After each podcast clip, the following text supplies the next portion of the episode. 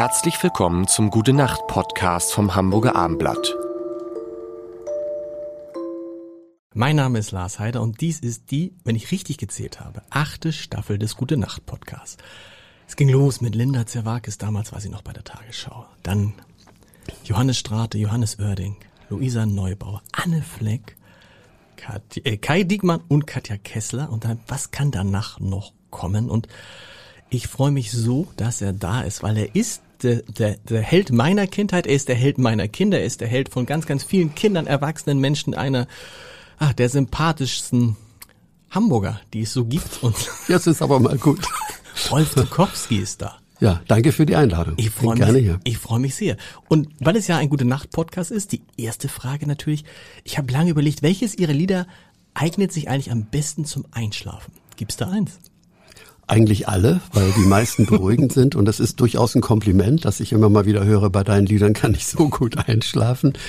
Äh, es gibt natürlich richtige Schlaflieder und also das, was mir am meisten bedeutet und ich glaube, es geht vielen so, ist dein kleines Leben. Okay. Weil es so einen beruhigenden, Vertrauen schenkenden Ton hat, dass man sagt, also du machst dir jetzt vielleicht Sorgen und kannst nicht einschlafen. Es ist eigentlich ein gedankliches Gespräch mit dem Kind aber da hat jemand die Sterne und den Himmel und das Universum gemacht und er wird auch auf sein größtes Wunderwerk Acht geben und das bist du.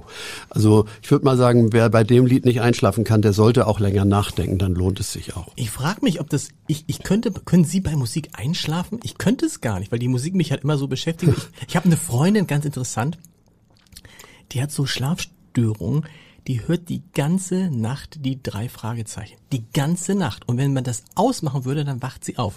Das am Rande. Aber haben die drei Fragezeichen und Heike Gille Körting das je gehört? ich weiß es nicht, aber das wäre. Aber ich kann, können Sie bei kann, können Sie bei Musik schlafen? Also ich habe in vielen Jahren, das ist aber längst vorbei, so ein Kofferradio mit Kurzwelle gehabt, gehabt und habe äh, Kurzwellensender gehört, so äh, Voice of America und sowas. Und dabei bin ich weggedösert.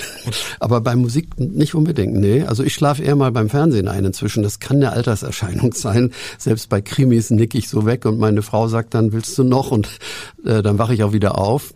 Aber zum Einschlafen brauche ich eigentlich wirklich keine Musik und auch keinen Kurzwellenempfänger mehr. Haben Sie Ihren Kindern früher vorgesungen? Ja, aber meine Frau mindestens so viel wie ich. Sie singt sehr schön, nur nicht in der Öffentlichkeit.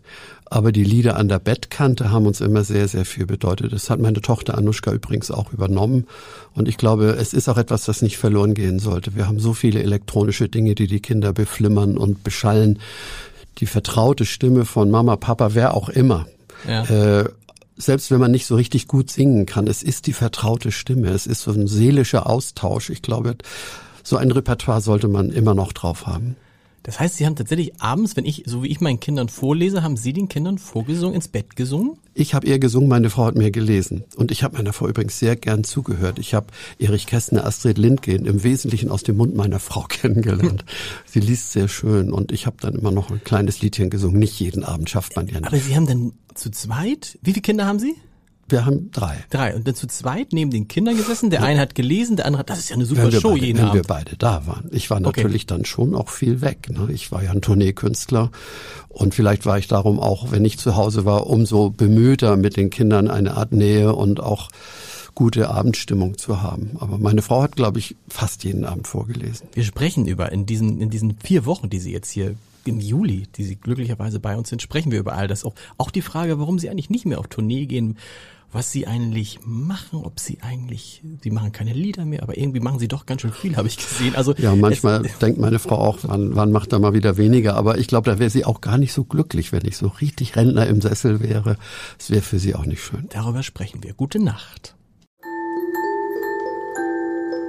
Weitere Podcasts vom Hamburger Abendblatt finden Sie auf abendblatt.de slash podcast.